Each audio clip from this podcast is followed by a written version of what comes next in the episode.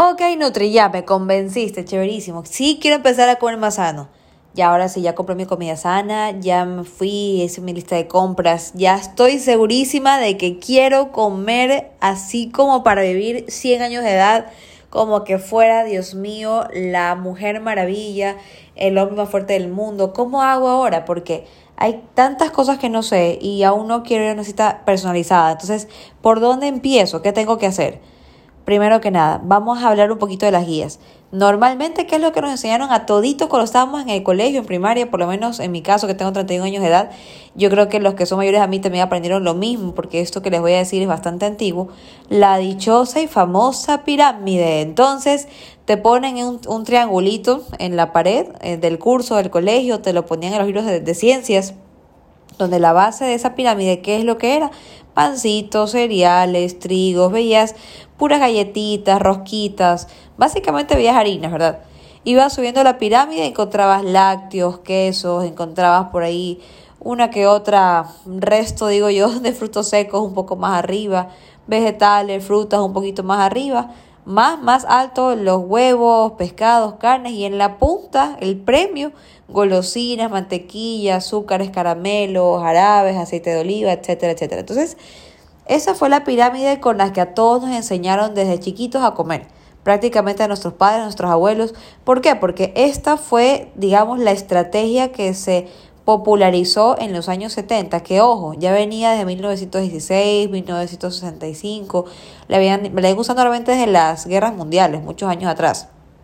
Pero sin embargo, estas pirámides que originalmente la doctora que la diseñó y todo, la persona que la hizo, era, era, digamos, una persona que la diseñó basándose en lo que decían los estudios científicos en ese momento, que convenía más. Originalmente la pirámide la hicieron con una base muy diferente a los panes y galletas, tenía vegetales, frutas, etcétera.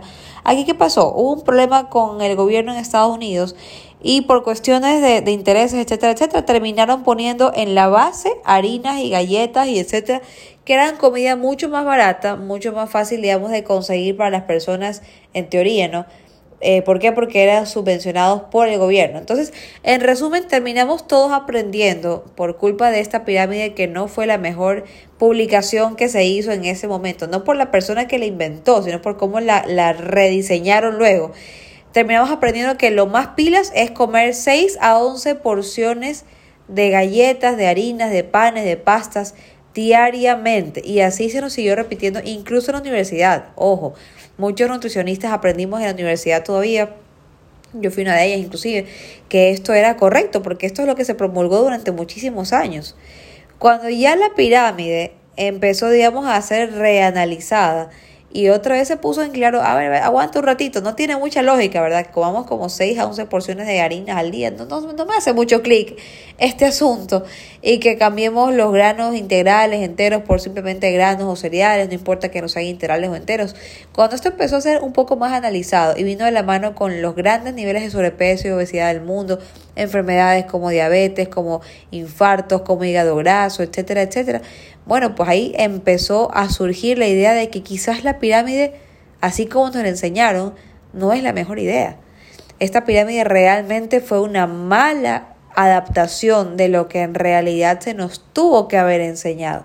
Entonces, Susi, me estás diciendo que la pirámide no sirve. Exactamente.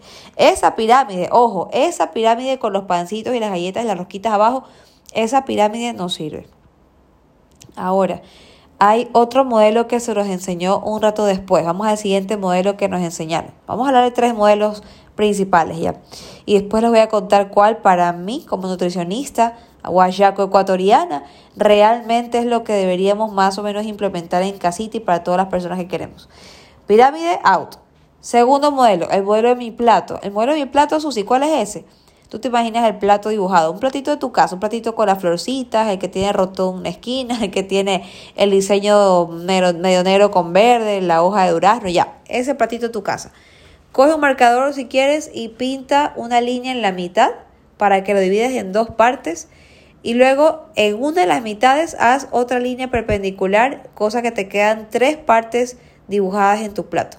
Una que indica 50% libre, 25%, 25%. En la mitad de tu plato, en ese 50% de tu plato, lo que siempre vas a ver son vegetales, el famoso alimento regulador, vegetales o frutas. Fibras mayormente, vitaminas, minerales, agua endógena, etcétera, etcétera. 50% del plato, Susi, son vegetales y frutas. Ok, facilito, súper fácil de recordar. La cuarta parte de tu plato es el alimento altamente energético carbohidratos con grasas o solo carbohidratos o solo grasas. Y la otra cuarta parte es el formador, que es la proteína, sea animal o si eres vegetariano o vegano, sea vegetal. Entonces tú me dices, ok, suena fácil de recordar, está facilito, ¿no? Yo ya sé que la mitad de platos siempre son vegetales o frutas, o un poquito de los dos, o crema de verduras, como decíamos en el podcast anterior. O bueno, si tengo proteína animal, por ejemplo, pollo, carne, atún, chéverísimo. Si mañana me dices, oh, si me han hecho compras, me quedé sin nada, pero me queda un huevito duro. Es más, un huevito y una tajada de queso. Me haré un huevo revuelto con queso y eso lo puedo utilizar con proteína en mi almuerzo o merienda. Claro que sí, dale, úsalo, no desperdicies nada. Y en la otra cuarta parte que me quedó libre, sí ¿qué puedo poner? No tengo arroz, no tengo papa, no tengo verde, pero ahí quedó un poquito de choclo, un poquito de maduro, un poquito de lenteja, un poquito de frijol. ¿Puedo usar eso? Sí, claro que sí, todos esos carbohidratos, perfecto. Entonces tú vas a poner tu cuartito de carbohidrato, tu cuartito de proteína y tu medio plato de vegetales o frutas. Excelente. Ya, Susi. Entonces, ¿esto es una forma de guiarme? ¿Puede ser una forma de guiarte? Por supuesto que sí. Ahora, ¿cuál es el error? Porque siempre hay algo, porque quiero contarles un poco, como digo yo, lo bueno y lo malo para que ustedes decidan en casa qué modelo definitivamente les conviene un poquito más o con cuál se acoplan mejor. ¿Cuál es el error con ese tipo de plato? Normalmente las grasas quedan un poco barajadas de la historia. Entonces yo le digo a mis pacientes, imagínate que tú puedes incluir la grasa como si fuera un energético, como parte del carbohidrato, o lo puedes incluir como parte de los vegetales si deseas, o lo puedes incluir como parte de la proteína en el sentido que la grasa hay que tratar de también meterla por ahí. Mucha gente la incluye sin saber que eso también cuenta como grasa buena. Por ejemplo, me dicen, el aguacate lo puse también. Digo, perfecto, ¿el aguacate qué es? ¿Vegetal? No. ¿Fruta? Más o menos. ¿Grasa? Sí, es una fruta alta en grasas.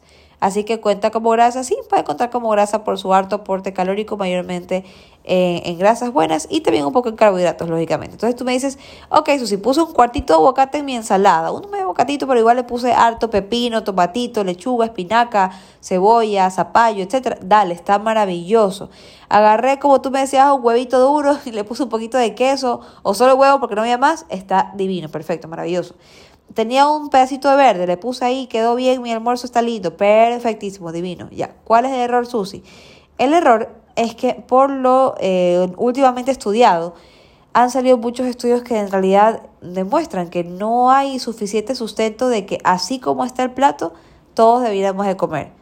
Entonces es un gran, ah, también para los nutricionistas, es como que, ¿cómo? Pues, ¿cómo es la cosa? Y no que sí, no que no, y no que el plato, pues no. Hay muchos estudios que dicen que de hecho no necesariamente como está el plato ideal, es el plato ideal para todo el mundo. Entonces la gente empezó a entrar en crisis, chusole, ¿y ahora qué pasó? Pues tanto vegetal que me compré se va a dañar. No, no, no, no, no, espera un ratito. Está perfecto, si te quieres guiar con el plato, puedes hacerlo, está súper bien. Es una forma en que tú empiezas a comer más vegetales si no lo hacías y encontrar un equilibrio. ¿Cuál es la falla, entre comillas? Que lógicamente no aplica para todo el mundo y que tú tienes que saber de todas maneras tus porciones, porque no va a ser lo mismo por ejemplo, un plato para mí que mide 1,54 y tiendo a subir de peso, que para mi esposo que mide 1,69, ya ni es flaquito y más alto que yo de todas maneras, y que siempre tiene un poquito tendencia a bajar de peso. O un plato para una persona que, por ejemplo, tiene eh, o, quiere mantener un altísimo nivel de masa muscular. El plato ahí no va a quedar igual. Ahí tú tienes que decir, pete, ahí mejor medio plato lo pongo en proteína, medio plato en carbohidrato y ahí está mi plato, chao. y vegetal pongo un poquito por ahí lo que quede y ya, aumentalo por ahí más o menos. Entonces, el modelo de mi plato es una guía muy general que puede guiarte si no tienes todavía ni la más repelosa idea de cómo empezar a comer sano. Ahí tú dices, ya, ya, el plato me ayuda full. ¿Cuál es la tercera fórmula o guía que les quiero enseñar? Que es una de favoritas ahorita. Eh, recomendada, de hecho les recomiendo que sigan si pueden a Julio Basulto en Instagram. Julio Basulto, él es un español, él es un nutricionista eh, vegano básicamente yo la parte del veganismo no la comparto mucho porque en lo personal no, no profeso el veganismo, yo soy omnívora, como de todo y soy muy creyente de que la proteína animal encontramos otros beneficios que a veces en el veganismo no alcanzamos a encontrar. Pero esta parte que acabo de mencionar, tómenla un poquito como una conclusión personal de Susi Corral luego de ocho años y medio de profesión. Entonces, ¿Qué es lo que yo admiro mucho a Julio Basulto? Él está muy actualizado, él es maestro de universidades, escritor de libros y él básicamente debate mucho entre los estudios más grandes que hay. Entonces él revisa los estudios y te saca una conclusión, tú lo puedes igual, él te cita mucho los estudios para que tú puedas revisarlo y me concluyas por tu cuenta. Y me gusta mucho que, por ejemplo, eh, este, este colega, Julio Basulto, habla de la guía de los pequeños pasos para poder comer saludable. Entonces, ustedes la van a encontrar en Instagram, en internet, en todos lados, tal cual si ustedes tipean pequeños cambios para comer mejor les va a decir salud pública en cat.cat. Esto lo han hecho en la, en, allá en España, básicamente, en Cataluña. Y me gusta muchísimo porque en esta guía tú vas a encontrar explicaciones un poco sencillas, pero ya también detalladas. Te dicen, por ejemplo, sabes que incluir tus cinco vegetales al día, incluir tus cuatro frutas al día, toma bastante agua en vez de jugos, en vez de colas, consigue proteína animal o vegetal, usa granos enteros, cereales enteros, trata de usar otros procesados, haz deporte, toma agua, etc. Entonces, ya es una guía que tú la puedes imprimir, hacerla un librito en tu casita y tú en la parte de atrás ir anotando, ok, voy a hacer mi lista de compras, como me, me, contaba un poco Susi también en, otro, eh, en el otro tema, en otro podcast. Vamos a empezar a anotar los vegetales, las frutas, bla, bla, Vamos a empezar a tachar si en verdad estoy consumiendo todos los días yo, mi esposo, mis hijos, mis papis, mis amistades, bueno, en fin, si estamos todos cumpliendo con las normas o nos está faltando un poquito. Entonces, esta guía me gusta mucho porque la pueden usar un poco más, más a, estudio profundo de lo que estamos comprando en casita y también complementarla con el plato. Ahora, volvamos a revisar la pirámide. Susi, partiste todos mis sueños, ¿cómo es posible? Yo amaba la pirámide, yo me guiaba con la pirámide.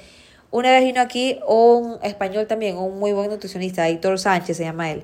Él también es licenciado en nutrición como nosotros, pero él es de allá de España. Entonces él vino aquí a Guayaquil, dio una charla acá en la SPOL.